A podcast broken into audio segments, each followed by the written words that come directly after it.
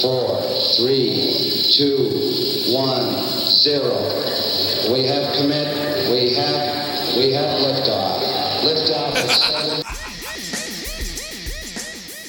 Olá, queridos e queridas ouvintes da nossa cápsula Distorção. Aqui quem fala é a comandante Maísa. Estamos aqui preparando mais um voo semanal, hoje o 28º, e hoje falaremos sobre os quarentões, sobre os discos que completam 40 anos, ou já completaram, né, 40 anos esse ano, no ano de 2021. Quero saber aí do astronauta Eric como estão as condições climáticas, de temperatura, de pressão aí do lado dele da cabine. E aí, Eric, astronauta? Por aqui tudo bem, tudo tranquilo. Hoje deve ser um belo voo. Eu também acho que sim, né? Porque a gente vai escolher os discos que a gente gosta de 81, né? Então, não vai ser, vão ser só flores.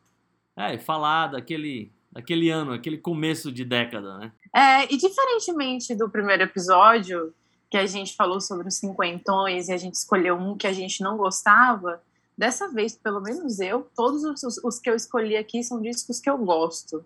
Não escolhi nenhum que eu detesto. Então, eu acho que, que vai ser um voo tranquilinho, pelo menos aqui do meu lado. E vamos lá para as nossas novidades, né, Eric? Vamos falar aqui um pouquinho do que aconteceu aí durante essa semana, enquanto a gente prepara a nossa nave para voar e voar bem alto. É uma semana tensa, né? Vamos lá.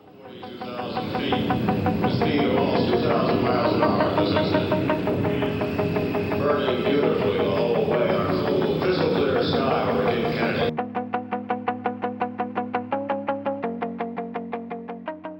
Como o astronauta falou, né? Uma semana tensa. É, realmente foi uma semana tensa. A gente teve muitas novidades e algumas delas, uma delas pelo menos, bem ruim. É, astronauta, comece. Conte pra, conte pra gente qual a sua novidade de hoje. Bem, é, tivemos algumas perdas nessa semana. É, para quem não sabe, né, a gente pode falar mais uma vez que a nave ela, ela faz o voo dela uma semana antes né, da transmissão. Isso se dá por conta da distância que nós estamos da Terra. De- demora uma semana para o áudio chegar para todo mundo. Ah, acho que a perda mais notória aí foi do Charlie Watts, né? Mas essa não é, essa não é minha novidade, porque eu tenho outra novidade. Eu quis mudar um pouco o clima aqui. É, Que bom. é, eu queria falar do filme do Oasis, que vai sair agora em setembro e vai ter algumas datas no Brasil, hein? Quem quiser assistir no cinema, vai ser nos dias 23 e 24 de setembro. Eu acho que nas salas Cinemark. Ou seja, Teresina tá fora dessa. Mas São Luís, é, mas São Luís tá, Recife, vai ter muita sala de cinema no Brasil que vai passar esse filme do ex, chama This Story. É um filme sobre aquele os famosos shows de Nebworth, né, que aconteceram ali nos anos 90, acho que 94, eu acho, né? É, É, acho que 94. não, eu acho que é um pouco mais pra frente. Não, 96, Peraí. desculpa, 96. É, onde o Oasis tocou ali pra 250 mil pessoas. É, 96 mesmo. É isso.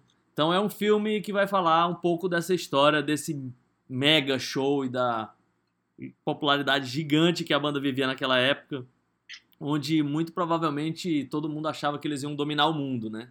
Até sair o Be Here Now, que não foi propriamente o disco que dominou o mundo. Mas é, deve ser um filme muito legal, assim, vai mostrar o show. Eu acho que eles vão lançar uma edição especial com o show inteiro, com os dois dias de show. Eu- deve ser uma coisa bem legal que vem por aí. E quem tiver aí Cinemark vai poder aproveitar e assistir esse show do Oasis no cinema. Eu já assisti uma vez show no cinema aqui, foi o do, do The End, do Black Sabbath. Passou em Teresina, assim, mas foi coisa muito surpreendente, assim. Parecia que o Oasis ia passar, mas até vi uma data, Cinépolis, assim, aquelas coisas de Instagram, né? Mas tá confirmado que não, é no Cinemark, que não tem. Então, mas quem aí tiver ouvindo essas ondas sonoras em outro lugar do país, dia 23 e 24, vai poder ver Oasis no cinema com o filme This Story. É isso, essa é a minha novidade de hoje. Eu acho que nesse caso a gente poderia fazer como se faz no interior, né? No interior, em cidade do interior, não tem cinema, então as pessoas se juntam em algum clube e passam no, no, no, no telão, né? eu lembro que o primeiro filme que eu assisti foi assim, que foi Titanic. Então vamos. Teresina pelo menos poderia fazer isso com o um novo, novo filme do Oasis aí, junta todo mundo e assiste num telão aí, não. Sabe que essa era uma prática comum aqui no Brasil no começo dos anos 80, final dos anos 70, começo dos anos 80. Com um retroprojetor, assim, alguma e coisa as pessoas assim, né? iam, assim, os filmes passavam aqui, sei lá, quanto tempo depois, e as pessoas iam pro, tipo, meio pra, um, pra uns clubes, assim, que passavam shows, assim, os caras conseguiam, sei lá, um show do The Cure, os caras iam lá e ficavam assistindo como se fosse um show de verdade, porque essas bandas não vinham pra cá, né, sobretudo antes do, do Rock in Rio, então era uma prática meio comum, assim. Você vê de vez em quando alguém daquela época ali, jornalista e tal, comentando que ia ver o show. Aqui tiveram, aqui em Teresina tiveram algumas apresentações desse naipe. É, se eu não me engano, o filme do Led Zeppelin, o Songs Remains the Same. Né? Nossa, esse filme é, é um clássico e da o, minha infância. E o, e o, e o, o Let There Be Rock do, do ACDC. Do ACDC. É, eu acho que o Woodstock também, acho, uns dois ou três filmes eu conheço o pessoal que fez na época, assim, era uma meninada. Eu não, não, sei como eles conseguiram acesso aos filmes, eles chegaram na sala de cinema, nem sei que sala de cinema era essa, porque né, nem existia. É, chegaram lá, uma meninada, assim, na sala de cinema, pô, a gente quer passar esse filme aí. Aí o cara disse, mas como vocês querem passar esse filme? Eles meio negociaram lá, o cara pediu mais ou menos... É, o, o equivalente a 50% da capacidade é, antecipada. E, tipo, os caras conseguiram com os pais, Nossa. uma coisa maluca, assim. Mas eles encheram a sala, foi uma coisa que marcou aí pessoal aqui de Teresina, sei lá, nos anos 80. Isso aconteceu. É. Conheço algumas pessoas ali que. Conheço quem, uma das pessoas que organizou e conheço gente que foi e disse que foi assim um, uma catarse dentro do cinema. Se lá em São Paulo, acho... Rio, era difícil, imagina aqui. Eu acho que daria uma boa história essa daí, em astronauta. Eu sei que é, eu, como sou uma moça do interior, né? a primeira vez, eu lembro que a primeira vez que eu vi assim algo em telas maiores é, é, a despeito da tela de TV, olha que interessante, né? Titanic, dirigido pelo nosso querido James Cameron, e a Copa de 94. Dios mio. Já começou afundando num barco, né? pois é, isso. Agora vamos aqui para minha novidade. Eu tenho várias novidades hoje, né? Uhum. A primeira é, tem a ver com o que o astronauta disse, né? O, o, Charlie, o Charlie Watts do, do, dos Rolling Stones, um, enfim, é, integrante aí da formação clássica dos Rolling Stones, veio a falecer. A gente comentou dele no último episódio, né? Que ele ia se ausentar por motivo de saúde, seria substituído nessa nova turnê. Aí o que aconteceu, infelizmente, foi que ele veio a falecer, mas essa não é a novidade. A novidade é que os Rolling Stones, aí, de acordo com o assessor dos Rolling Stones, a banda vai continuar, mesmo assim, com a, a turnê que eles haviam planejado, é, com o pretexto de que era o que o Charlie Watts queria e que a turnê vai ser em homenagem a ele. E é uma coisa que eu acho pessoalmente lamentável, né? Porque eu acho que apro poderia aproveitar e encerrar as atividades, né? Mas a gente sabe que eu acho, né, que os Rolling Stones só vão acabar quando o Mick Jagger morrer, né? Porque porque a gente sabe que o Keith Richards é imortal, né? É. é mas é, essa é a minha primeira novidade. Eu tenho uma outra novidade bem legal. Eu queria só pegar eu vi o, hoje. Eu queria só pegar o bonde Pode... aí já que falou dos Uhum. Stones, aí eu também concordo. Eu acho que estava na hora certa, assim, para eles acabarem com uma certa dignidade. E aí, e eu queria falar também de outra perda que eu falei que foi uma semana tensa e falei só do Charlie Watts. Eu queria falar do Paulo Rafael, que foi guitarrista Paulo do, a- do Alceu Valença, Um grande parceiro do Alceu Valença. é, do Ave Sangria e tal, grande figura, uma- um cara que misturou ali muito bem as sonoridades ali, sei lá, do rock com a música nordestina ainda lá nos anos 70. Então é uma perda inestimável para o Brasil, assim. É, foi, teve uma repercussão, logo depois foi abafada pela morte do Charlie Watts. mas a gente não pode deixar passar em branco aqui, é meio triste, né? A gente ficar falando dos óbitos, mas não dá para não falar do Paulo Rafael também. É, não dá para não falar porque realmente figura importantíssima aí para a música brasileira. E foi um dia antes, né? Eu acho que do Charlie Watts. É, um ou dois dias antes. Eu É, sei que É, a história é que também que o Alceu Valença meio que foi o responsável por acabar com a Ave Sangria, né? Porque ele É. meio que roubou a metade da banda ali pra, pra ele. e deixou o resto. E aí a banda terminou, né? Sem dar continuidade. Mas é isso aí. É, então, e aí depois, enfim, né? A gente acaba falando sobre óbitos, não é nem por baixo astral, mas é só para deixar uma certa homenagem, né? E, e reforçar é, que essas pessoas foram importantes pro para música, né?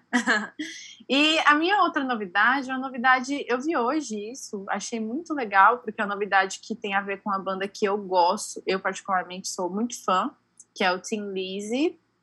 É, eu vi que o, que o Phil Lynott, né, que era o vocalista e o, e o Principal líder aí da banda. assim, né? ele ganhou um, um documentário, né? E aparentemente esse documentário faz jus à sua trajetória, é, porque conta a história dele, a história biográfica, né? Conta a história dele desde garoto, ali na na família dele lá de uma família assim de classe média trabalhadora da Irlanda, em Dublin, e fala sobre todas as superações dele, né? De, enfim, conseguir ser um dos maiores músicos mais reverenciados da Irlanda. E aparentemente esse filme ele passou num canal da TV irlandesa. Eu não sei se foi essa semana, mas que dia dessa semana que foi. Mas pelo que eu li, só elogios é, sobre sobre o documentário. Fiquei muito feliz, né? Porque já que passou e só elogios, eu acho que provavelmente aí nos próximos dias essas coisas estarão disponíveis em algum lugar deste mundo internautico para a gente assistir. Então, achei legal essa, essa novidade. Acho que o Phil Lynott, ele merece. É, acho ele um grande cara, um grande, assim, músico. Eu amo a banda, eu amo o Tim Lizzy. E é, a minha última novidade é uma novidade totalmente aleatória, astronauta. Mas eu tenho que falar porque os nossos ouvintes, os ouvintes do Distorção, eles participam, assim, ainda que indiretamente participam aqui do nosso programa. Teve uma, um, um, um, episódio aqui do Distorção que a gente falou sobre né, o Daft Punk, vários episódios, e a astronauta comentou que o pai de um deles mora aqui no Brasil. É isso, né, astronauta? Mora na Bahia, em Caraíva. É, tipo isso. É, e aí hoje um dos nossos ouvintes do Distorção, o Jorge, que meu querido George, eu vou deixar um beijo, um abraço para ele, lá do Rio de Janeiro ele me mandou um link falando que o pai do, do Thomas, né, o Thomas do Daft Punk, tem uma, tem uma fábrica, tem uma fábrica de cosméticos, remédios naturais na Bahia, e essa fábrica foi fechada pela vigilância sanitária. Ele mandou isso daqui para mim e falou assim: Cara, eu só lembrei do que vocês falaram lá no Distorção, né? Que é coisa mais aleatória. O pai de um dos caras área aqui no Brasil, né? A fábrica fechada essa, essa semana, a Procuradoria apreendeu um monte de, de, de produtos, assim, tava lá, estavam lá é, é, remédios, é, repelente, é, enfim, né? Vários produtos que estavam lá, é, shampoo, condicionador, sabonete. E aí, é, o, o pai do, do, do, do, Thomas, né, o nome dele é Daniel, ele vai responder, astronauta, por crime hediondo, por colocar a saúde pública em risco. Então, essa é, é aqui a novidade que o nosso ouvinte George trouxe, e eu falei para ele, vou falar disso em distorção hoje, que ele me mandou isso hoje, e eu achei muito aleatório, eu achei que merecia ser falado aqui. Ele foi, no nosso programa. Ele foi picado pelo jeitinho brasileiro, né? é, exatamente. Exatamente, exatamente. É, é só para terminar aqui, também me mandaram é, uma notícia que todo mundo sabe, mas aí vai entrar naquelas notícias que não interessam a ninguém. A, a história lá, muito comentada, e virou meio uma piada, né? Eu não vou nem falar o nome do rapaz que pousou pra capa lá do Nevermind.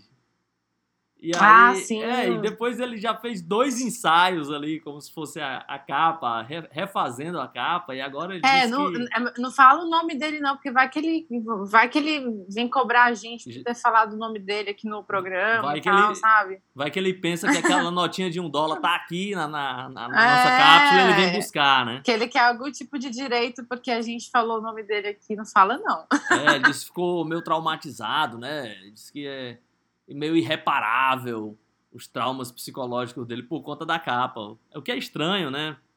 Ele foi lá e depois ele já fez duas vezes a capa, achava legal aparecer e tal. E agora tá processando. Mas Isso é uma palhaçada, né? A gente fica naquelas notícias que não interessam a ninguém, mas que virou meio uma, uma É. piada, né? É isso aí. Lamentável, né? Lamentável. Eu acho que ele, ele é ressentido, né? Porque eu acho que é, no momento que ele fez a capa, nem ele, é, obviamente, né, ele era um bebê, mas eu acho que os tutores dele, pais, enfim, não sabiam a repercussão que o Nevermind talvez iria causar. E eu acho que eles né, receberam, pelo que eu li, o astronauta deve até saber dessa história direito. Eles receberam ali por, naquela na hora, né? Por participar, por pousar É. posar, perdão, e depois eu- ele ficou ressentido, porque como o, o disco vendeu muito, ele queria participação em todos aqueles discos, né, em todos os Neverminds que estavam sendo vendidos, né, então, cara, lamentável, né. É, que beleza, né? Ele não tinha nenhum ano de idade, ele quer participação nas músicas. É, tá, tá tudo certo, né? Tá tudo certo no sentido que isso é uma piada. Depois ele já fez, né? Ele deve ter recebido de novo para fazer dois ensaios, refazendo a capa. Ele fez adolescente. Acho que o disco fez, sei lá, 10 anos, 15 anos, sei lá quantos. Depois ele fez de novo. Bem, vamos deixar esse assunto para lá, porque esse rapaz não merece muito espaço, não. Vamos, vamos decolar, né? Desde 91 atrás do dinheiro, ele.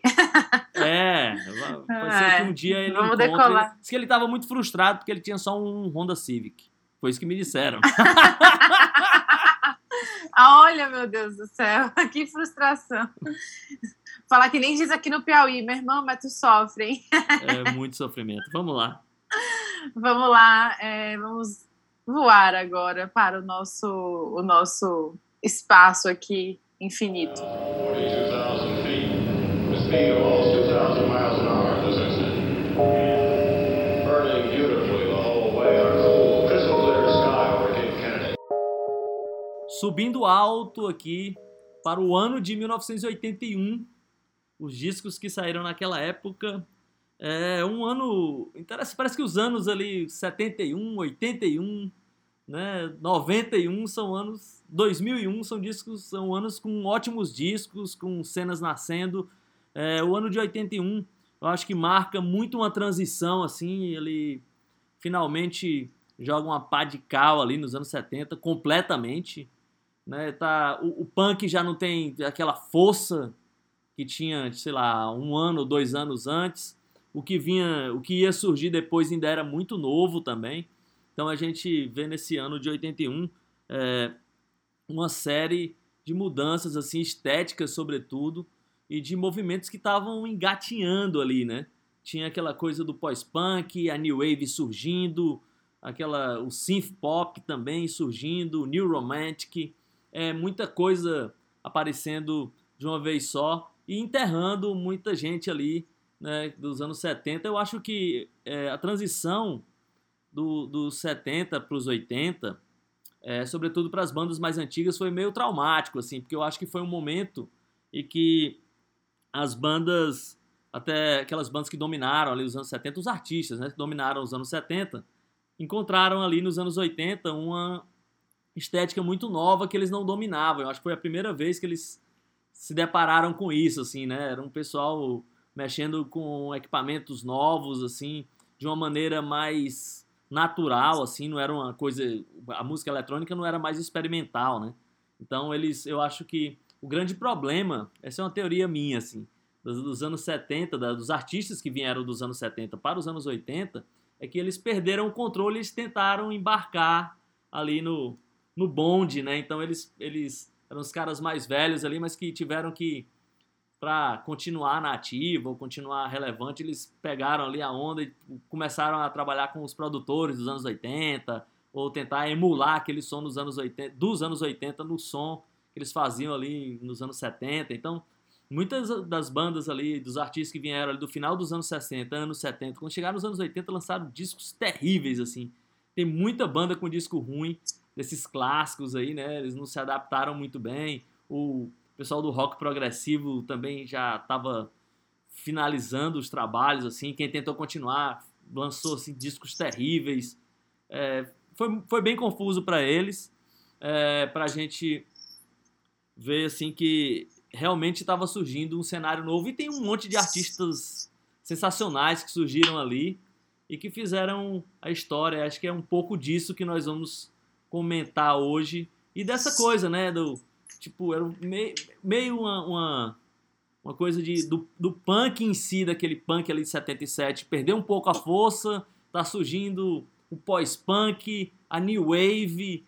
Por outro lado, lá nos Estados Unidos está surgindo o hardcore, tá surgindo também o rock alternativo, então é tipo, ainda tá, é, é um período muito é, nebuloso, assim, é, acontecendo muita coisa ainda meio que é, por baixo das, das, das, paradas de sucesso, mas que logo depois iam chegar lá. Então, era, era isso que eu queria falar do ano de 81. A comandante, o que é que acha desse ano?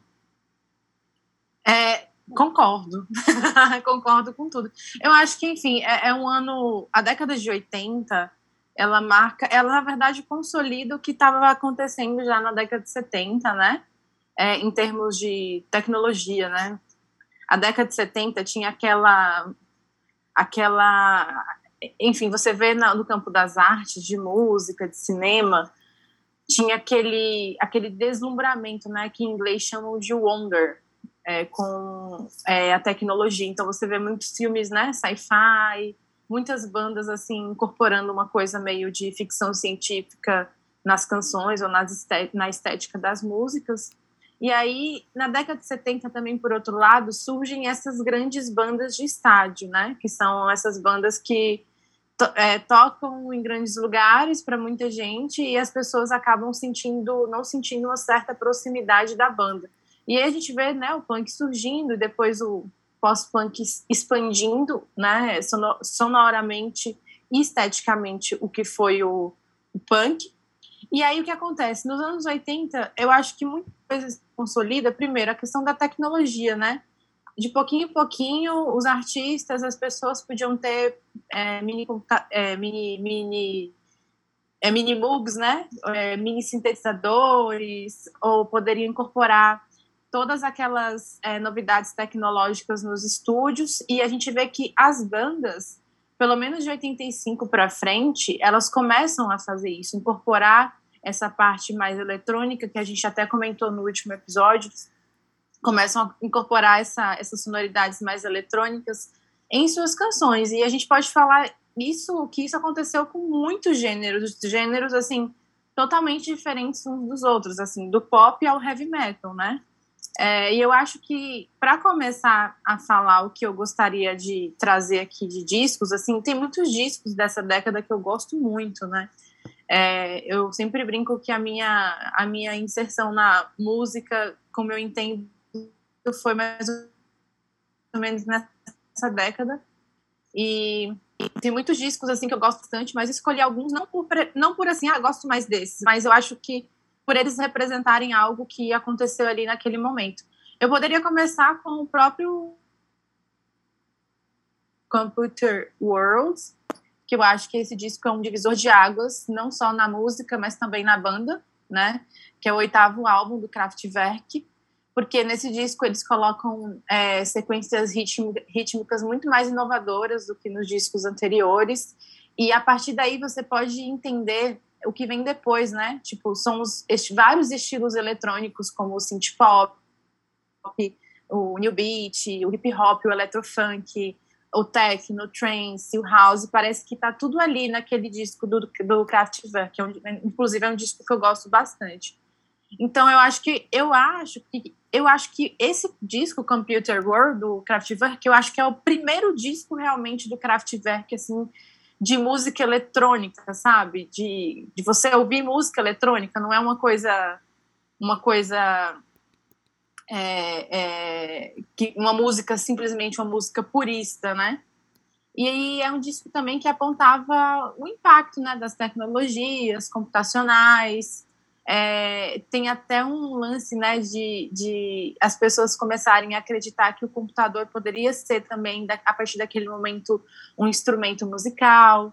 É, é, o, o, e o Kraftwerk tem esse lance, né, a partir desse disco, de romper com um discurso meio, tipo, é, experimental, até meio laboratorial das músicas que eles tinham, de música concreta, né, que era a, referência, assim, da, do, do quarteto, que, na verdade, né, era comandado por uma dupla. E eles entram nesse lance, assim, de que vai influenciar uma geração da cultura do, da dance music, e promover assim uma base para o surgimento de novos gêneros musicais que até o astronauta disse, new romantic, synth pop. Então acho que essa, esse disco é um disco muito emblemático assim para a gente falar dessa época e é um disco que é, ele é, não vou falar que ele é um divisor de águas, né? Mas eu acho que é um disco que que talvez muitas bandas que vieram depois, putz, essa banda tipo assim escutaram o Computer World e, e aí as coisas nasceram a partir disso.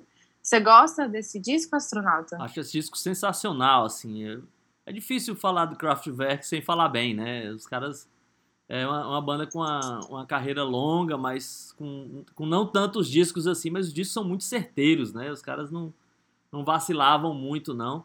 É, eu queria só falar aqui rapidamente, antes de, da gente tocar uma música desse disco, falar que uhum surgiram, já falei um pouco disso, né, da, da, quantidade de, sei lá, de movimentos ou de coisas estéticas ali desse, desse ano de 81, dessas várias cenas que estavam surgindo ali. Por exemplo, no mundo ali do, do heavy metal, né, tinha o New Wave of British Heavy Metal também, sei lá, com Iron Maiden meio que surgindo em 81, acho que eles lançaram Killers, é, Sim, o, o inclusive, inclusive selecionei esse disco, que é o único disco do Iron Maiden que eu gosto. Aê! E aí tem o Mob Rules do Black Sabbath, que é o segundo disco com o Ronnie James Dio. Então tem um monte de coisa, né, numa, nessa cena que surgiu ali. O, tinha também, foi meio um ressurgimento né, do, do, do, do rockabilly ali com os Stray Cats, que lançou os seus dois discos, né? Em 81. Maravilhoso esse disco. É, são é, o Stray Cats, Stray Cats e o Gonna é. Ball. São, acho que os dois é. melhores discos, assim, do Stray Cats, assim, os clássicos estão lá, é, é, muito legal. Então tem um monte de coisa, mas vamos com a eletrônica, não é isso? Do Kraftwerk, é isso? É, eu ia colocar a música mais... É, a, a, música que eles dizem que é a mais é, é, é importante desse disco, que é a Numbers. Só que eu gosto mais de Computer Love. Eu acho Computer Love um pop, assim, o Kraftwerk conseguiu pegar essa uma essência assim do, do que ia se tornar o pop eletrônico e fez isso muito bem. E eu acho que a gente poderia escutar Computer Love agora.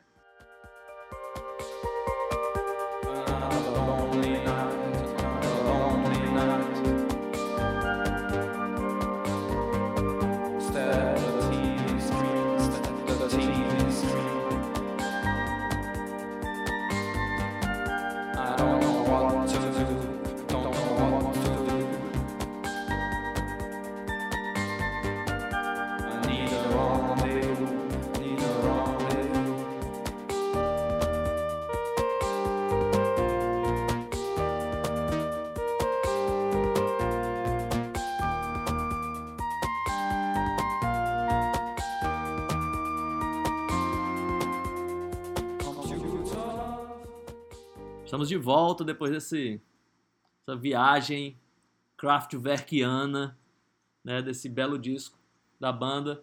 É, eu queria falar um pouco também de uma cena que eu já falei aqui rapidamente, desse, dessa transição do punk né, para essa, essa que ia ser o New Wave ou pós-punk. Tem algumas bandas que são demais, assim, né, que a gente não poderia deixar de falar, como o Echo and the Bunnymen, que lançou o Heaven Up Here, né? O, o X, que é uma banda Sim. que eu adoro lá de Los Angeles, que ainda trazia ali muita coisa do punk rock, tinha acabado de lançar o Wild Gift, que é um baita disco deles, é o segundo disco. Então, tem muita coisa legal, Mas eu vou falar de um disco que eu gosto bastante, que é o disco Talk Talk Talk do Psychedelic Furs. Cara, Nossa, amo. esse disco é demais, assim. É, eles conseguiram ali, eu acho que fazer meio uma essa transição assim do um pouco daquele, ainda tem ainda uma coisa meio punk ali dos anos 70, mas já já tá meio trazendo ali um pouco de new wave, pós-punk, tudo misturado. Depois a banda ia ia, ser, ia mais para um lado synth pop assim, mas eu acho que nesse momento eles ainda usam muito a coisa orgânica, mas já tem ali traços, né? Os teclados, umas coisas que já dão ideia do que é que ia ser aquela década ali. Esse disco para mim ele é icônico assim. É uma banda que não se fala tanto por aqui. É, quando eu falo por aqui é pelo Brasil, mas que eu acho sensacional assim. É, todo mundo fala muito da- daquelas bandas de sempre, né? Do Cure, do próprio Echo and the Bunny. O Cure lançou, acho que o Faith, que é o terceiro disco deles, é lá de 81 também. É, o Echo and the Bunny, né? Né, Um monte de, dessas bandas aí, mas eu acho que o, o Psychedelic Furs é uma banda que ninguém fala muito, assim. E esse disco, Talk Talk Talk, eu gosto dos outros discos também, mas esse pra mim é especial, assim. Eu acho que eles conseguiram também colocar esse. é, mostrar muito do que ia acontecer na década de 80 na sonoridade desse disco. E a, a comandante já falou que gosta. Eh, Como é que é a relação dela aí com a banda? Ah, eu amo o, o, o Psychedelic Furs. Inclusive, eles, assim, eu gosto de quase tudo, assim, do que eles fizeram. Eles tiveram um lançamento ano passado também, que eu adorei. E eu amo de paixão esse disco. Também selecionei aqui para falar hoje. Bom, esse disco tem, eu acho que um, um dos singles de maior sucesso, né, deles, que é o Pretty in Pink. Yes. E, é, e, o, e o Psychedelic Furs, eles saem, eles saem desse lance. Eles vão pro lance mais pop da coisa, né? Com esse disco. E eles fazem isso muito bem, né? Eles saem um pouquinho do daquela coisa meio underground, assim, do primeiro, porque esse disco é o segundo, né? É, Então, eles saem daquele lance mais underground, que eu também gosto, e aí eles cunham ali uma, uma sonoridade pop, né? E tem, né, o single de maior sucesso, o Pretty in Pink, que tá, em- é, inclusive tá na trilha sonora da- do filme do John Hughes, da, da garota de, A Garota de Rosa Choque, né? Um clássico da Sessão da Tarde. É, adoro esse disco de paixão. Amo essa banda também. Acho que essa banda, como o astronauta bem falou, uma banda que as pessoas não comentam muito, assim, é, em relação às outras bandas é, contemporâneas, né? E eu acho uma banda interessantíssima. E deixo já até aqui a dica, assim, para quem quiser se aprofundar um pouco na discografia do, deles, assim, porque eu particularmente gosto de quase tudo. Inclusive, o lançamento, eles lançaram ano passado, teve um lançamento, uma coisa inédita aí que eu gostei bastante. com a formação clássica, né? É, massa demais. Eu, eu gostei demais. Eu tenho dois discos aqui que eu queria perguntar pra comandante o que ela acha deles ali. Um é o Mask, do Bauhaus. Qual? Desculpa, eu não entendi. Do o- Bauhaus, qual? O Mask.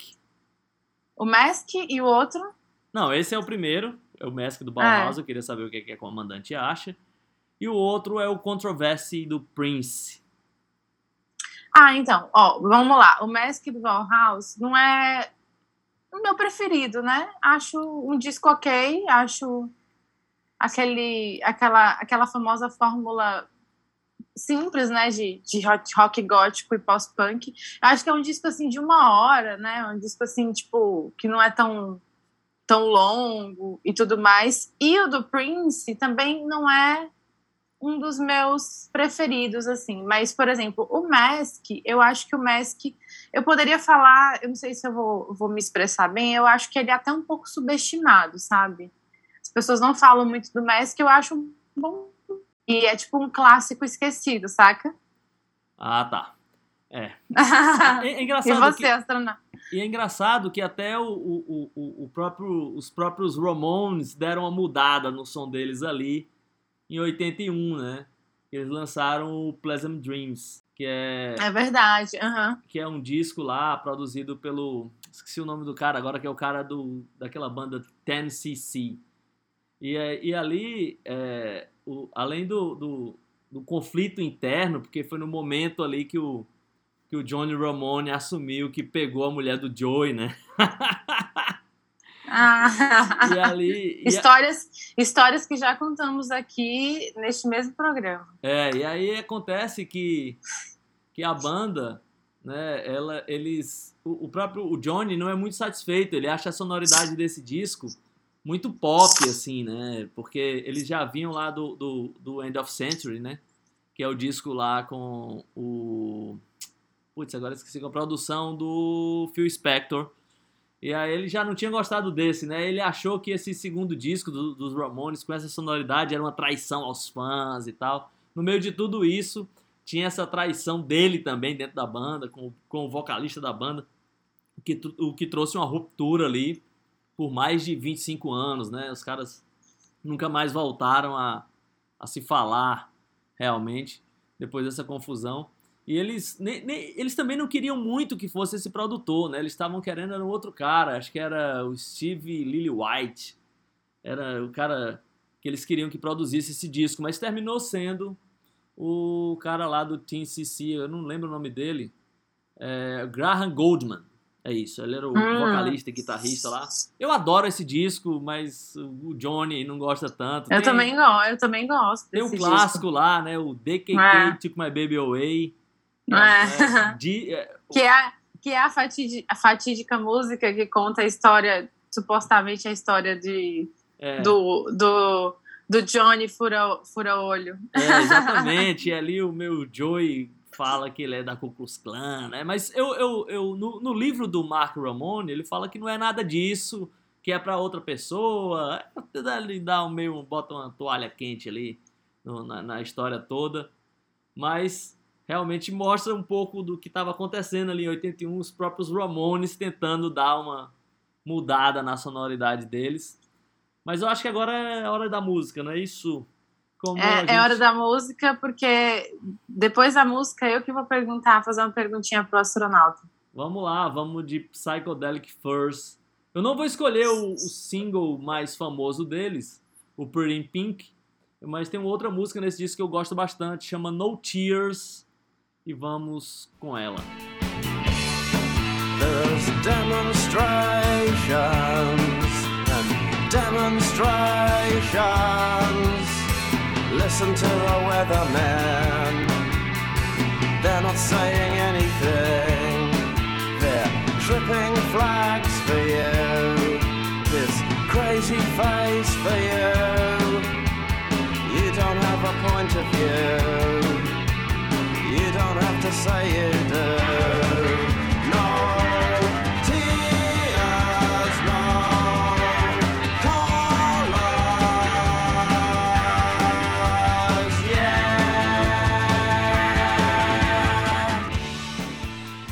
Depois desse pedacinho de diamante dessa banda querida, Psychedelic First, eu quero fazer uma pergunta para astronauta.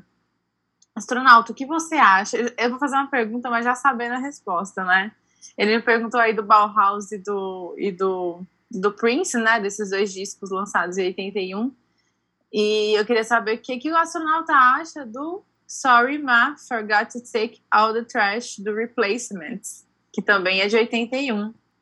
É, esse disco traz uma sonoridade ainda hardcore, né, pro É, Replacements, um assim, é bem bem diferente. sujo, né? É, eu lembro que a primeira vez que eu ouvi, eu já conhecia um pouco do Replacements ali do, do Let It Bleed. Não, Let It Be, né? É, na verdade, o É. nome do disco. E do Team. É.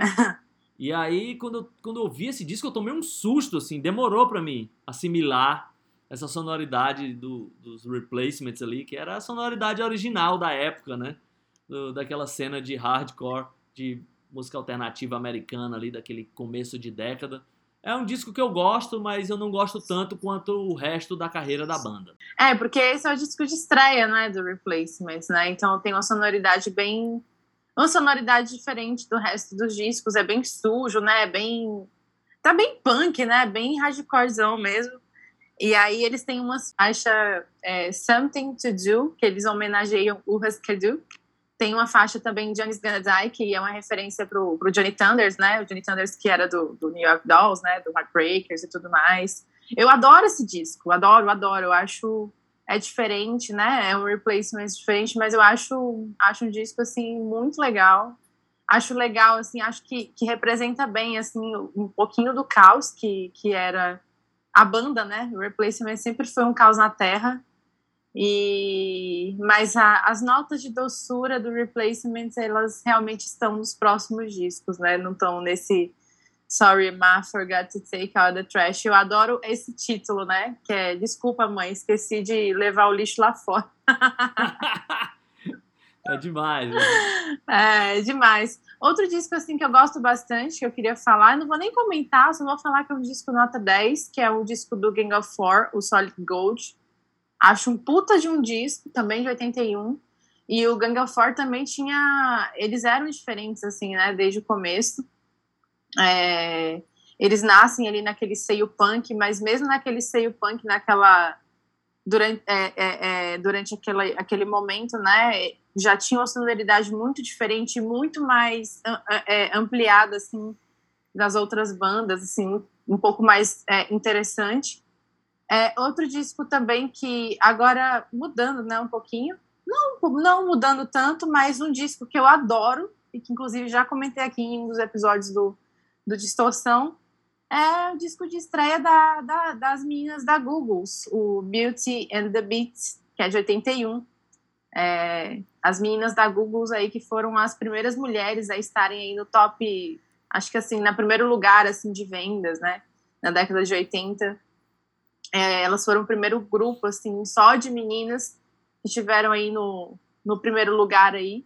E eu acho assim é, é muito legal porque é, as meninas da, da, da Google, né, elas fizeram esse, esse disco, né, que parece um power pop, né, parece uma coisa mais puxada para o pop mesmo, as músicas, elas são bem chicletes, só que elas fizeram mesmo, né, elas que tinham esse talento e elas têm essa, essa, apesar de não ser um disco de punk, obviamente, nem de hardcore, né, elas têm uma veia punk, né, porque as meninas, elas nasceram nesse seio punk aí de Los Angeles, e aí acabaram acabaram assinando aí com a grande gravadora e lançando Beauty and the Beach, que para mim, enfim, é, é um único disco interessante assim da banda. Depois elas se perdem aí por causa de drogas e contratos com gravadoras e tudo mais. Mas é um disco que eu adoro, adoro assim, adoro a capa que são a, na, na capa elas estão de roupão assim, né? com a, a, o rosto, assim, com um creme no rosto, é muito legal. E é um disco que, olha que interessante, quando a gente olha a, a história, né, e dessas meninas que vieram aí nos anos 90, das Riot Girls, é, elas falam muito sobre, sobre as Googles, né, porque as Googles é, foi, uma banda, for, elas foram uma banda só de meninas, uma banda de rock que estourou, que estava no mainstream. Então, para muitas meninas, assim, foi a primeira banda só de meninas que, que, tipo assim, elas viram na televisão, ouviram, ou ouviram no carro. Então, eu acho que isso é muito emblemático e muito importante, assim. Independente se elas faziam um som que não era, né, punk o suficiente, eu acho um bom disco, acho um ótimo disco, assim, mais puxado pro pop, gosto bastante. Não sei se o astronauta gosta, né? Mas eu acho que o astronauta reconhece a importância. Não, eu gosto sim. Eu passei a gostar mais esse ano, quando eu vi o, no Inédit Brasil, passou o filme, né? The Goggles, o filme delas. É, o documentário sobre a banda. Pô, sensacional, assim. E é engraçado que é uma banda que teve aqui no, no Rock in Rio, no primeiro Rock in Rio, e ninguém fala muito, assim, né? Todo mundo fala ali da Noite do Metal, do, do Queen, né, do Scorpions, White Snake, um monte de coisa, e as goggles passam meio batidas ali. E é, é estranho, né? Porque eles vieram aqui no, no, auge, assim, da forma, mas ninguém deu muita bola. Eles apareceram lá na capa da revista Manchete com aquela chamada maravilha, né? Era, a chamada era Gogostosas. Demais, né? Ah. Elas não imaginam como elas estavam sendo tratadas ali. É, pois é, pois é. Porque as meninas eram bonitas, né? Enfim, a banda. as Gogos, é, elas acabaram, né? A banda acabou, tanto é que a vocalista, a Belinda Carlisle, ela foi até nos anos 80 mesmo, foi lá para uma carreira solo, mas foi por uma sonoridade totalmente diferente do que ela fazia é, nas Googles, e aí depois a, a, banda voltou a se reunir algumas vezes, fazer alguns shows, mas eu acho uma banda importantíssima e adoro esse disco, acho um disco divertidíssimo. Então vamos ouvir Googles, é isso? Vamos, vamos, pode ser. Vou colocar aqui o Our Lips Are, Are Sealed, que é uma música bem legalzinha delas, inclusive tem um clipe ótimo. O clipe é simplesmente todas elas dentro de um carro saindo pela cidade se divertindo. Então eu acho muito legal. Vamos ouvir.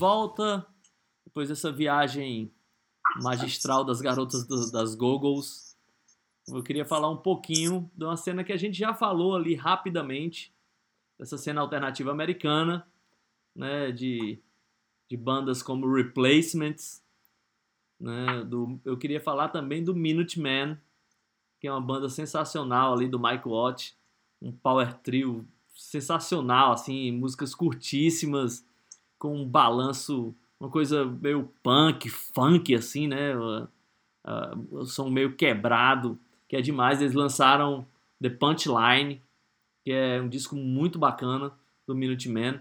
Também nessa mesma leva, ali tem uma outra banda que se fala muito pouco por aqui, mas é uma banda sensacional, que é o Wipers. Cara, essa banda é demais. Uma banda que não se fala muito por aqui, como eu já falei, mas que tinham grandes fãs, assim, né? O próprio Bob Mould, do Husker Du, era um fanboy. O Kurt Cobain adorava o Wipers, que era ali um power trio que fazia, acho que, de, acho que eles são de Minneapolis, algo do tipo.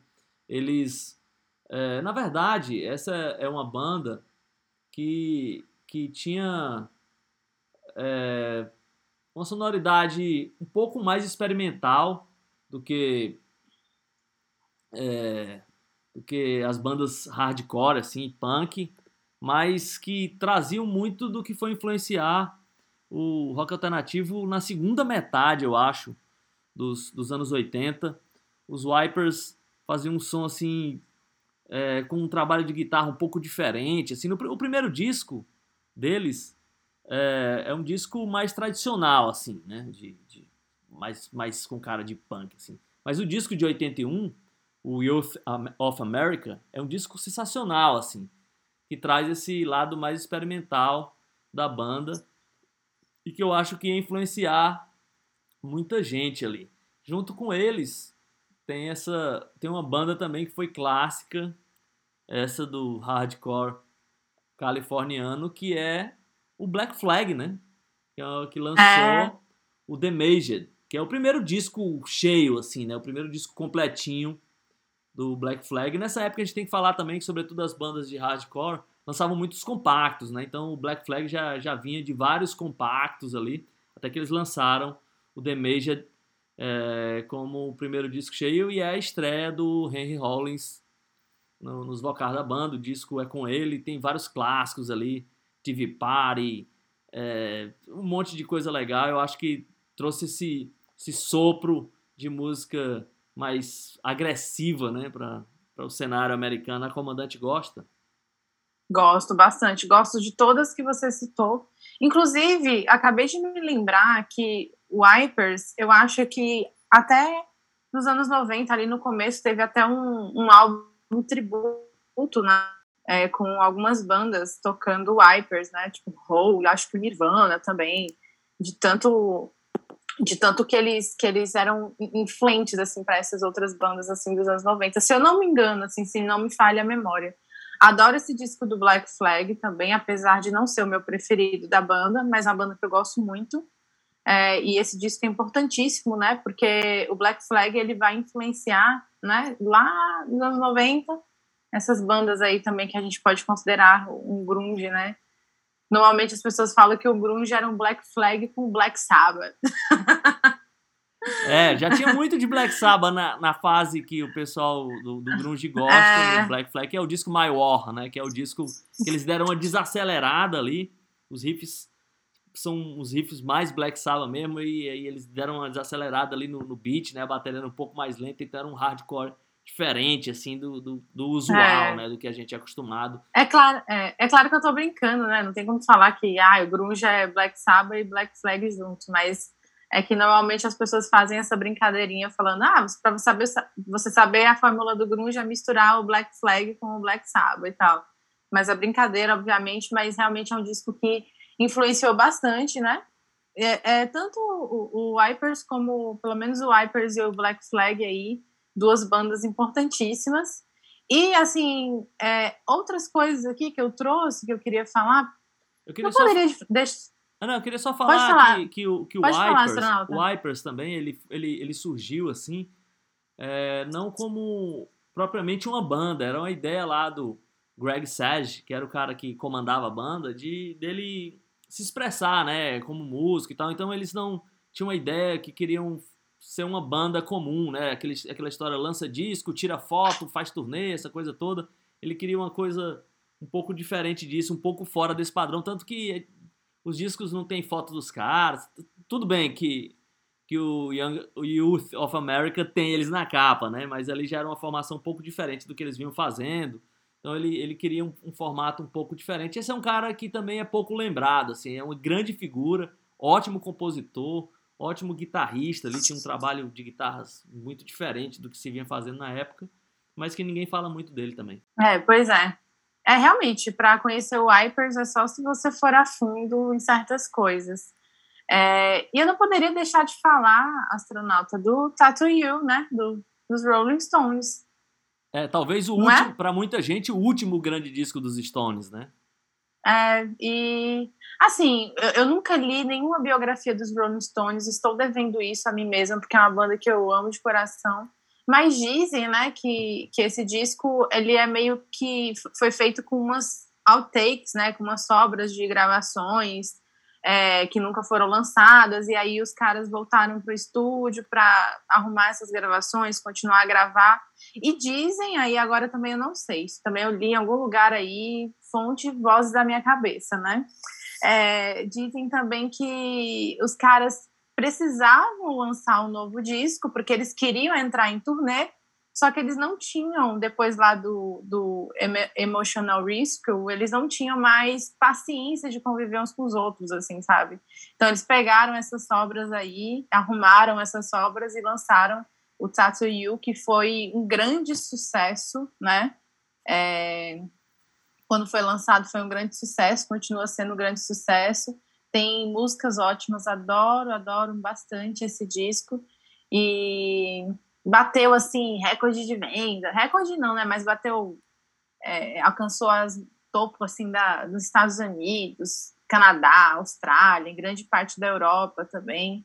16 disco de uma banda, né? É, é, muito, eu acho muito foda isso, né? Os caras 16 discos e no 16 ainda conseguir aí com, é, ser tipo assim, né? Vender pra caramba e tudo mais. E sobre vender pra caramba, os Rolling Stones sabem muito bem, né? E é. aí não poderíamos deixar de falar do, do Tattoo You. E é um disco... o que você acha, Sonata? Você gosta desse disco? Adoro. Acho que, acho que sim, né? Certamente.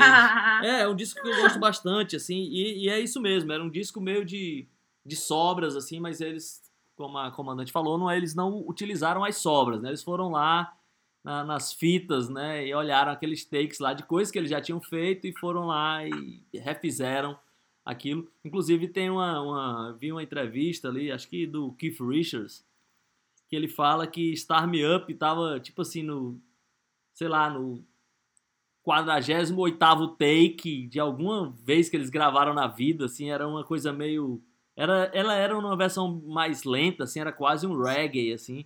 Eles viram aquilo ali, putz, como a gente deixou essa música passar?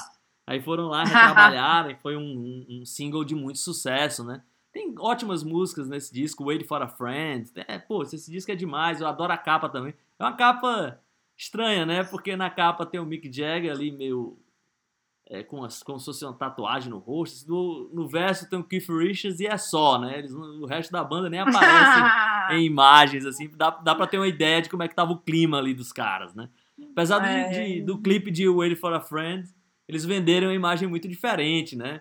O Mick Jagger tá lá esperando, o Keith Richards chega, aí eles dão um abraço, saem caminhando juntos, assim, chegam num bar. É, é, esse clipe é bem engraçado, assim, a música é demais. Ele é muito engraçado, esse clipe, ele é bem engraçado. É, astronauta, sua vez, escolha música agora. Escolha aí, a gente falou de tanta coisa. A gente falou de tanta coisa e agora eu até me perdi em que música, que música eu vou escolher. É. Mas já que eu falei tanto do, do Wipers, eu queria escolher uma música então do Youth of America, que é o disco deles de 81. Uma música chamada Push the Extreme. Vamos com ela. Young air, there is such vanity. Through the light, it broke to me.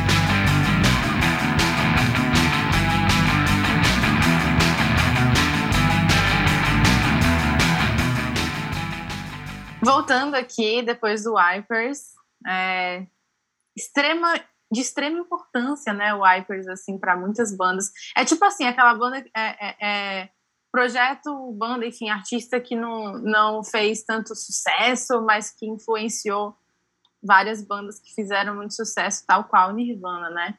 É, vamos lá, eu tenho aqui o, o, o restinho, assim, do- dos discos aqui que eu selecionei, e é claro que eu vou dar uma de Maísa aqui, né? Que eu não vou poder deixar de falar de um disco que eu amo, mas que o astronauta vai ficar boiando, porque eu acho que só eu me importo com isso.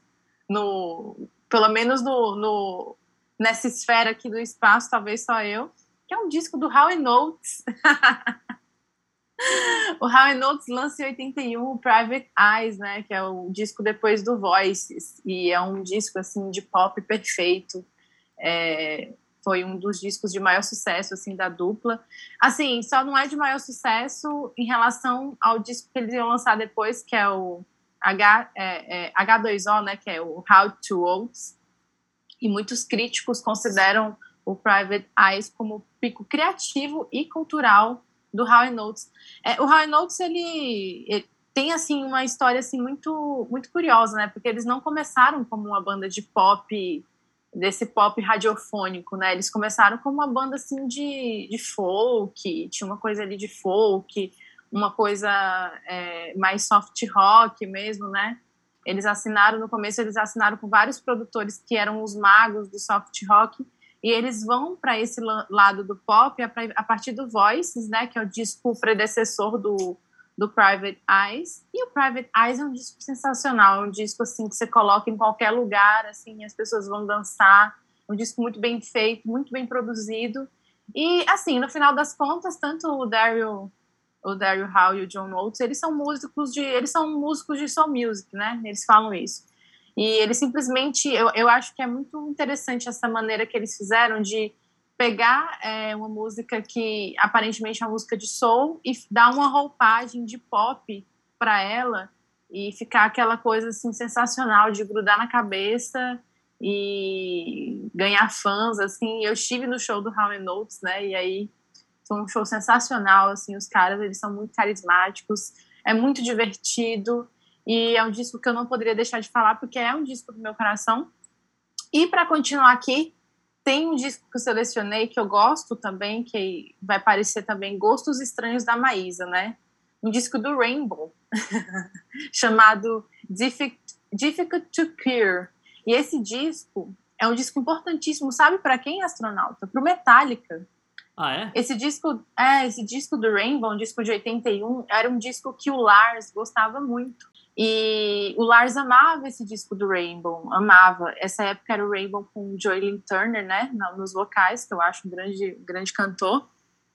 E esse disco eles, eles gravaram num estúdio em Copenhague, o, o Rainbow, chamado Sweet Silence. E quando o, o, o Metallica vai gravar o Ride the Lightning, quando ele já tem um dinheirinho ali para gastar com uma coisa assim um pouco mais sofisticada, onde que o Lars quer gravar? No mesmo estúdio que o Rainbow gravou o Difficult to, Cure. Então eles gravaram também o Ride the Lightning nesse estúdio, justamente por causa do disco do Rainbow. Eu adoro esse disco do Rainbow, assim, eu acho um ótimo disco de hard rock. Eu tenho esse lado também. é, É, e gosto bastante. Tem uma curiosidade sobre a capa desse disco, né? Não sei se a comandante sabe disso, mas essa capa, ela poderia ter sido do Black Sabbath. Ah, é? É, existe uma capa do com a mesma imagem, era a mesma empresa que, é, na verdade, isso foi uma capa aproveitada. Ele fez essa capa, se eu não me engano, para o Never Say Die. E aí É. o Black Sabbath não aprovou. E aí é, o Rainbow aproveitou ali. Os caras apresentaram como uma ideia nova. Tanto se você procurar ali Never Say Die, sei lá, Alternative Cover, aparece lá na- no- na- nas imagens. É, é facinho de encontrar. É curioso isso. Mas eu queria. Não sabia. É, tem essa curiosidade aí. E eu queria perguntar para comandante sobre mais um disquinho, mas a gente tem que ser rápido, porque o combustível, né? Mas eu acho que eu não poderia passar sem perguntar esse disco para ela, que é o Non Stop Erotic Cabaret do Soft Ah. Cell. E também falar em cabaré, que fazia tempo que ninguém falava nesse assunto aqui nesse programa. É, e a gente já falou de cabaré nesse programa. Acho esse disco sensacional. O Soft Cell, para quem está escutando, tem muito mais músicas, né? Não é só uma banda de, de One Hit Wonder, né? Porque o Soft Cell sempre é lembrado pelo pelo Tainted Love, né? Que eu acho que não é nem uma música deles. É uma É, música não, é um deles cover, ou é um cover. co- É um cover, né? E o Soft Cell é uma banda interessantíssima também. Vou aproveitar o gancho, falando que eu gosto desse disco do, do Soft Cell. E eu não podia também deixar de falar do primeiro disco do Depeche Mode, que é de 81, o Speak and Spell. Que Uau. tem lá Just Can't Get Enough, né? Tem lá uma sonoridade diferente, porque o Vince Clarke estava na banda até então, e o Vince Clarke trazia esse negócio da, do New Romantic para a banda. Depois, quando ele sai, aí o Depeche Mode vira uma coisa mais climática, mais obscura, mas é um disco importantíssimo para o synth pop, porque o que acontece? Nesse disco do, do Depeche Mode, eles conseguem sair da Europa, é um disco que atingiu os Estados Unidos. Depois, quando Vince Clarke sai e a sonoridade muda, aí eles ficam, o Depeche Mode ficam pairando ali mais para a Europa e vão voltar a atingir os Estados Unidos só depois com Music for the Masses, né? Então eu acho um disco importantíssimo para ir para quem curte o synth pop também. É, além de falar do Soft Cell, falar também do Speak and Spell do Depeche Mode. É, e para encerrar, já que estamos falando nessa, tem, tem dois discos aí que são importantes nessa mesma cena, que é o Dare, de, do The Human League, e, e o Raging the Eden do Ultravox, né? E o Duran Duran, É. primeiro disco, Duran Duran. É, é até curioso ouvir o astronauta falar dessas coisas, hein? É, eu, eu confesso que demorei para ouvir, mas hoje em dia eu gosto bastante. É muito interessante, eu gosto bastante. E só para terminar aqui os meus discos, antes de escolher a minha última música, é, escolhi aqui um disco. Cara, foi difícil lembrar, assim. Eu tava fazendo aqui de cabeça mesmo, né? Escolher os discos de 81, mas no Brasil, obviamente, tem vários discos legais. Mas escolhi um do Gilberto Gil, que eu gosto bastante, né? Que é o Luar, que é, na verdade, a gente precisa ver um Luar, porque o Gilberto Gil vai para aquele lance mais de soul music, de funk, tem uma influência bem grande do Earth, Wind and Fire na, nas, nas canções. É um álbum produzido pelo Liminha, tem aquela canção real, que é bem legal, tem aquela capa bem bonita do Gil também, tudo mais. É, não, não sei se eu coloco. Ah, e tem um disco também do Milton Nascimento também que eu gosto, do Ca- o Caçador de Mim, acho bem bonito também. Coloquei esses dois discos. Tem um disco da Rita Lee Tem o também. Saúde, de 81. né? É, o Saúde, bem legal também, né? Que a Rita já vai para esse lance do pop e tal, né? De, de ser a rainha do pop aqui do, É. dos anos 80 Esse disco eu acho mais. irregular, assim, mas a, a música Saúde é sensacional. Assim, acho que tem tudo a ver com os tempos de hoje. Assim, se você ouvir a letra, É. parece que ela tá falando sobre, sobre o que a gente está vivendo hoje, sobre É. esse falar mal da internet, tudo. Óbvio que ela não tá falando propriamente disso, mas se você ouve hoje, parece um recado para os tempos de hoje, os tempos atuais. tempos atuais. Pois então, nada melhor do que escolher Saúde para a gente ouvir da Ritinha, nossa querida Rita Lee. E aí a gente volta com o astronauta aí dando é, as últimas pinceladas aí nesses discos que completam 40 anos, né, astronauta? Vamos nessa.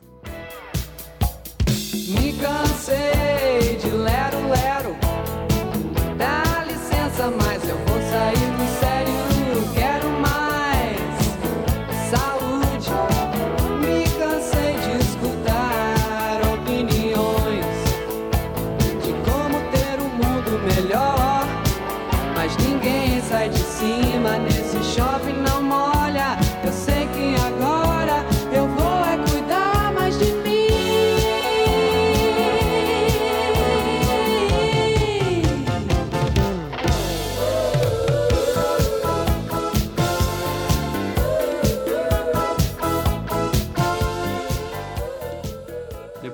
recadinho da nossa rainha Rita Lee, eu queria falar um pouco também, já que a gente tocou no assunto de discos nacionais. É, eu acho que é, o Gilberto Gil ali, pra mim, já vinha numa carreira um, assim, um pouco já irregular. Acho que depois desse disco, eu acho que é uma fase que eu não gosto tanto. É, o Caetano Veloso também vinha com um disco, né? Outras palavras, aí já não é uma fase que eu acho meio chatinha assim. Mas tem um disco é, dos anos 80 aqui no Brasil que eu gosto bastante, que é do Jorge Ben, que é o Bem-vindo Amizade, que tem aquela, Nossa, lindo. aquela é. capa lá com ele, ele sentado com o cachorrinho dele ali num banco de praça, né? Capa preto e branco, bela capa. Ótimo disco, assim, um, ali um Jorge Ben um pouco diferente do que do que a gente é acostumado dos anos 70, né? Eu acho que ele entrou bem, acho que é a produção do Lincoln Olivetti, se eu não me engano. Então, É, nossa, e o Lincoln Olivetti é um dos caras, assim, pra mim, sei lá, eu sou fãzaça, assim, de tudo que ele faz. É, ele vinha ali, o Jorge Ben ainda lançou alguns discos ali no começo dos anos 80 muito bem, assim. Esse é, É, um não, é, não é à toa que o, que o Lincoln Olivetti é, é o mago do pop, né? Que as pessoas falam. É, depois tem um disco também que é o Vontade de Rever Você, do Marcos Vale. Que é o Marcos Vale nos 80 eu acho meio estranho, assim, eu sou mais acostumado com o Marcos Vale ali do final dos anos 60 e até ali a metade dos anos 70. Depois ele entrou numa onda ali meio academia, né, meio engraçado assim. É, eu acho mais curioso do que bom. Tem um disco também do Zé Ramalho que esse disco, cara, esse, esse eu acho que o título do disco já diz muito sobre a história do, do disco e do próprio Zé Ramalho, que é a terceira lâmina, né? nem, nem, nem vou comentar muito sobre esse disco, mas é um disco interessante também, ali, do Zé Ramalho. E já a gente falou que não ia falar de, de, de, de coisa ruim, né? De discos de, de bandas ou de discos que, que são desagradáveis, mas eu não, eu não tenho como não falar Do disco da Gretchen. não, não, não é do disco da Gretchen, não. É o disco, cara. Tem um de uma- disco da Gretchen de 81 que fez muito sucesso, o You and Me. É. Mas eu ia falar, é, de uma, é uma outra vocalista. Era uma banda que eu adorava nos anos 60 e boa parte dos anos 70. Foi se transformando, né? E transformou-se inclusive no nome, né? Mudou o nome da banda, mas continuou ali com, com a referência à banda antiga. Eu tô falando do Jefferson Starship, que, lançar, que lançou em 81 o Modern Times. Caramba, que banda horrível esse Jefferson Starship. né? Cara, como o Jefferson Airplane se tornou isso é, é, é- é muito esquisito, assim. É, a, a história é que, na verdade, uma parte da banda é, formou o Hot Tuna, que é uma banda super legal ali, uma banda mais pra- Muito legal. com as Aham. raízes country ali, né? Com violino, aquela sonoridade mais tradicional americana. E o, e o resto da banda se tornou o Jefferson Starship. Depois ficou só Starship, né? Cara, é muito chato.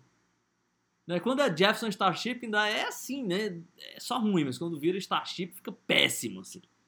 É, a, a vocalista lá, esqueci agora, pô, tá com o nome dela na cabeça aqui, esqueci. É, bem, ela era a riponga lá que tentou ser pop, bicho muito chato, Jefferson Starship.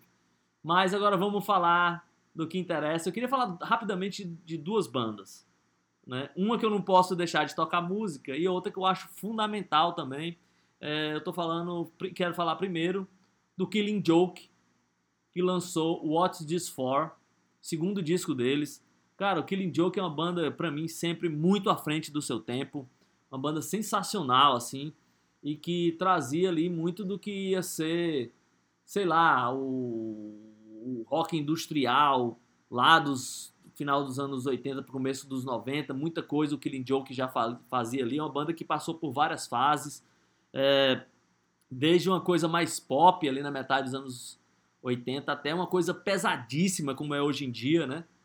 E é muito engraçado, assim, o, o, você imaginar que uma banda passou por tantas fases, mas esse, esse segundo disco deles, assim, eu acho meio a continuação do primeiro. O primeiro é nota 10, esse é nota 9,7. É tão espetacular, assim, quase como o primeiro. Tem algumas curiosidades aqui que eu queria falar rapidinho. Uma é que o, o líder da banda, o vocalista, né, talvez o principal compositor, o Jazz Coleman, é, ele, quando chegou ali nos anos 90, né?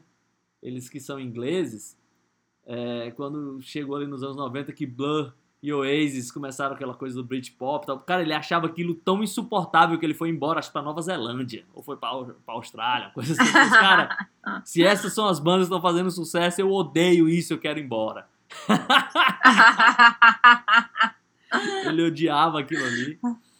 E uma outra curiosidade também é que o baixista da banda, o Youth, é um cara que é um, um, meio mago dos estúdios, um cara que também experimentou muita coisa e que tem uma banda chamada Fireman, que é ele e nada mais nada menos que o Paul McCartney, né?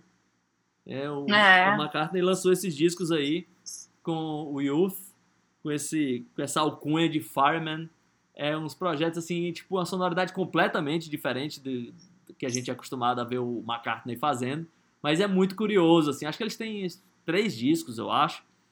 É, aí tem meio uma coisa eletrônica e tal, o que é muito curioso. Então, o Killing Joke é dessas bandas, assim, tipo, que são adoradas do lado de cada cápsula, apesar de eu ter conseguido comprar poucos discos deles. E é uma banda que detona até hoje, né? Teve no Brasil, acho que há dois anos atrás, 2018, eu acho que com a formação original e tal que foram baita shows, assim, eu não, não pude, porque eu tive que fazer uma escolha difícil. Ou, ou eu via o Killing Joke, ou eu via o Nick Cave. Aí, né, ficou... Foi covardia, terminei indo ver o Nick. Cave. É. Mas eu não essa poderia... Sim é uma essa sim é uma escolha muito difícil. É, mas eu não poderia passar, falar do ano de 81 e não falar do Killing Joke. Mas a música que eu escolhi não foi do Killing Joke, foi de uma banda que eu também não poderia deixar de falar, eu tô falando dos Cramps, né? Ah. É, que é tipo como fazer um, um episódio sem falar dos Cramps, né? Então, é, eu queria antes, um... antes, de, antes de tocar a música, eu só queria falar rapidinho de outros discos que eu acho legais, mas só citar. Não, tá, eu vou só Sim. falar aqui do, do que é, que eu vou escolher a ah, música tá. do segundo disco do Cramps, né? Aham. Uhum o Psychedelic Jungle. É a segunda vez que eu falo aqui em Psychedelic, né? Ou seja, eu sempre tenho essa tendência aí psicodélica para as coisas. E é uma banda que surgiu um pouco ali na, na, na, esteira, talvez, desse renascimento do rockabilly. Só que o, o, o Cramps radicalizava isso, né? Então eles. Um, rockabilly para eles era pouco. O negócio deles era psychobilly, foi assim que, sei lá, a imprensa chamou. Eu vi algumas entrevistas ali do, da Poison Ivy, do Lux Interior. E aí ele falava assim, ah, como as bandas de hoje e tal. Ele falou assim, cara, muita gente fica com esse negócio de rock. Mas rock and roll é outra coisa. então é isso, vamos lá, comandante. Quais são as bandas que não poderiam passar? É, não, na verdade são bandas assim do mais puxadas pro meu gosto pessoal, assim. Tem o disco do Tom Petty, né, o Hard Promises, que eu gosto bastante. Era uma época que ele estava meio envolvido ali com, com umas collabs, né? Com Steve Nicks, eu acho que com Bob Dylan também. Adoro a capa desse disco. Aí tem dois discos que eu sei que o astronauta não gosta, mas eu gosto muito, que é um do Van Halen, o Farn Warning, que eu acho que é o melhor do Van Halen. Tem um disco do Rush também que eu curto, o Moving Pictures. É, que mais? É, eu acho que era isso, né? Eu acho que eu falei, assim, citei esses aí, que são discos que eu gosto. Mas vamos mudar aqui completamente. Ah, tá. E tem o disco da Grace Jones, cara, que eu acho um descasso, assim. O Night Clubbing. Esse, A esse, Grace Jones que. esse disco do... A Grace Jones.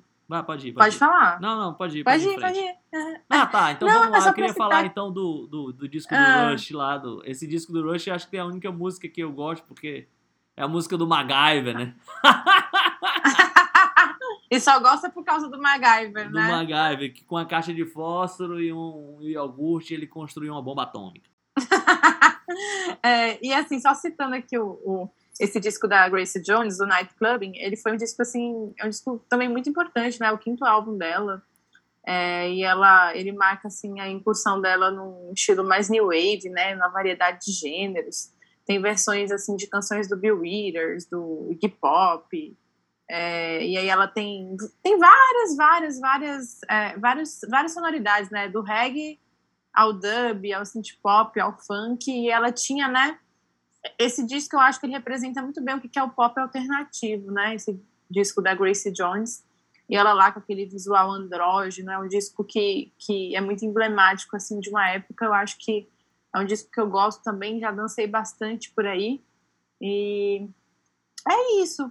É, Minha tem- participação foi essa no episódio de hoje. Queria... Vamos ouvir aí, então, o Cramps, É, que não, também vamos é ouvir banda Cramps. queridíssima. Vamos ouvir É o Cramps que a gente vai escutar? Certamente, mas antes eu queria perguntar para a comandante sobre um disco aqui, que é o Eita. Diary of a Madman, do Ozzy Osbourne. E aí? Bom disco, acho bom, não acho ruim, não. É, é Assim, não, não é um disco. É, não é um disco assim que ah, me marcou, mas eu acho um ótimo disco, assim, não o último ruim, disco com o Randy Rhodes, né? Não. É, eu, eu gosto dele. Eu não sei você, astronauta, mas eu acho um bom disco, assim, não acho um disco, um disco ruim, não. Ah, E tem eu- boas avaliações também, assim, eu acho. É, não, eu acho, É. eu acho legal, sim. É, eu acho, acho divertido. Tem um disco terrível ainda de 81, que é o October, do YouTube. É, o October, nossa. E, inclusive, o October é sempre tido lá como ah, discos assim emblemáticos do ano, sempre tá lá, né? Tá Tem lá. discos horríveis, né? Tem, É. tem, tem pra, é, tem discos horríveis, eu acho, qualquer ano aí, né? E Agora, tem um disco do Ringo, tem um disco do Ringo Starr, né? Que ele tá com umas flores assim na capa, que eu nunca nem escutei, mas só de ver a capa assim já não dá vontade de escutar. eu- eu- é, comandante, eu vou perguntar o último disco, mas tem que ser em 20 segundos, porque o combustível que eu olhei tá muito ruim a situação. É, Hum. o, é o disco com, com a banda que eu sei que a comandante gosta, mas esse disco eu não sei. Que é o Give the People What They Want, do Kinks. Um disco também, eu acho. Ah, Agora não é relevante, eu acho. Então pronto, é isso. Foi aí. Já conseguiu É. responder no tempo. Vamos lá. Vamos com, vamos com Cramps quebrando tudo, não respeitando ninguém. Banda da, É preferida da casa aqui. Com a música Enterrando do... todos os discos que a gente falou até agora. É, pra fechar em grande estilo a música do Psychedelic Jungle, segundo disco dos caras de 81. A música que eu adoro, Google Mook. When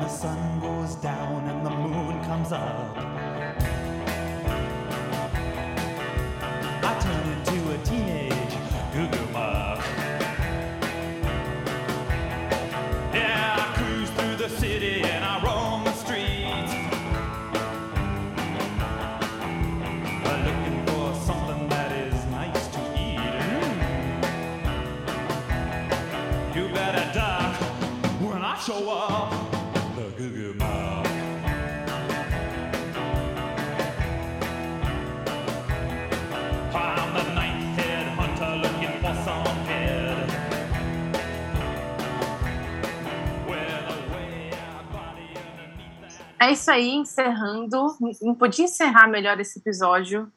É, encerrando com Cramps, né, astronauta. Grande estilo. Encerrando em grande estilo, né, esse nosso voo. É. A gente está fazendo essa série aí de discos que fazem aniversários, né, trin- é, 40 anos fizemos, hoje já fizemos o de 20, já fizemos o de 50, e eu espero, assim, é, que vocês que estão nos ouvindo fiquem, né, com a gente, porque o nosso episódio de 30 anos promete, né, porque os discos de 91 é, deram o que falar, né, e os esse episódio aí vai, vai ser lançado em breve, no momento oportuno, né, astronauta? É isso aí. É isso aí, então vamos encerrando aqui, mas a gente tem ainda nossas dicas, né? Então fiquem por aqui para ouvir minhas dicas e do astronauta. Vamos lá.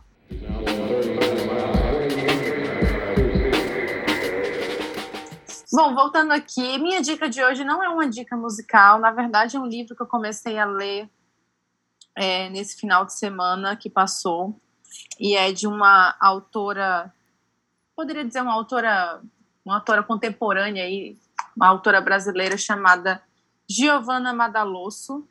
O nome do livro, né? É Tudo Pode Ser Roubado.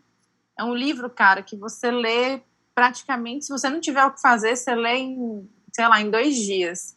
Conta a história de uma garota que ela é, ela é garçonete, né? Não- Só que ela acaba roubando coisas para vender no brechó e, e, e aumentar aí a renda dela. E aí um cara contrata essa garota para roubar a primeira edição do livro O Guarani do José de Alencar. Roubar essa edição de um professor universitário. Enfim, a história vai se desenrolando, ela, a história se passa em São Paulo. É bem legal, assim, esse livro. A Giovanna Madalosso, ela é uma escritora, assim, muito talentosa. Eu acho que ela merece muita atenção. Tem outros livros também dela que são tão bons quanto. E aí comecei a ler esse livro nesse final de semana, já estou quase acabando. É, de vez em quando eu tento trazer algumas dicas, assim, fora do, do contexto musical. E hoje essa é a minha. Inclusive, quem me indicou esse livro foi o Matheus Baldi, que esteve por aqui no Distorção dando dicas também. Então, é, dicas que a gente pega aqui dos nossos convidados, né, astronauta também. É. E você, astronauta, qual a sua dica de hoje? A minha dica de hoje é uma biografia, né, aproveitando um pouco aqui esse, esse clima de anos 80, de 81. Eu, já que eu falei rapidamente ali do New Wave of British Heavy Metal, queria falar da biografia do Leme, mas não a, biografia, não a autobiografia dele, que é a White Line Fever. Essa é a autobiografia. Eu queria falar da biografia do Leme escrita pelo Mick Wall, né, que é Leme, a biografia definitiva. Saiu no Brasil, né, pela Globo, Globo Livros. É, ele, você encontra ele bem barato por aí, é um livro que vale a pena, assim, é uma visão um pouco diferente. Autobiografia é uma coisa e, biografia escrita por um cara como o Mick Wall tem um, um outro contexto, né? O Mick Wall também, ele, ele é muito autoral, assim, ele tem muita opinião no meio. É bem legal essa biografia do Leme. Um cara que fez história ali nos anos 80, né? Começou lá nos anos 70, mas o Motorhead, assim, grande parte da sua discografia tá lá nos anos 80. E uma banda que, apesar de estar ali no New Wave British of Heavy Metal, é uma banda que abrangia muito mais do que isso, assim, influenciou todo mundo, né? É. Inclusive, o Mick Wall é um cara também super descritivo, né? Ele é um pesquisador bem. Ele vai. Assim, ele faz as coisas, escreve de uma maneira muito profunda. E essa historinha que eu, tô, que eu contei relacionando o Rainbow com o Metallica, né? Que eles gravaram o disco no mesmo estúdio em Copenhague, né? E o Lars deve ter adorado, porque ele é de lá eu li na biografia do Metallica também escrita pelo Mick Wall, que eu até também deixo a dica, uma- como uma segunda dica, que é uma ótima biografia do Metallica, é das melhor, é a melhor biografia para mim. E é isso, né, astronauta? Vamos encerrando aqui o nosso voo de hoje. Gasolina está acabando. Na verdade, vamos aqui ter uma reunião nessa cápsula para mudar o nosso combustível, porque a gasolina já está ficando uma coisa muito inviável. É isso aí. Próxima semana, talvez com um novo combustível, a gente tem um outro voo. É isso, peixe vendido, câmbio desligo.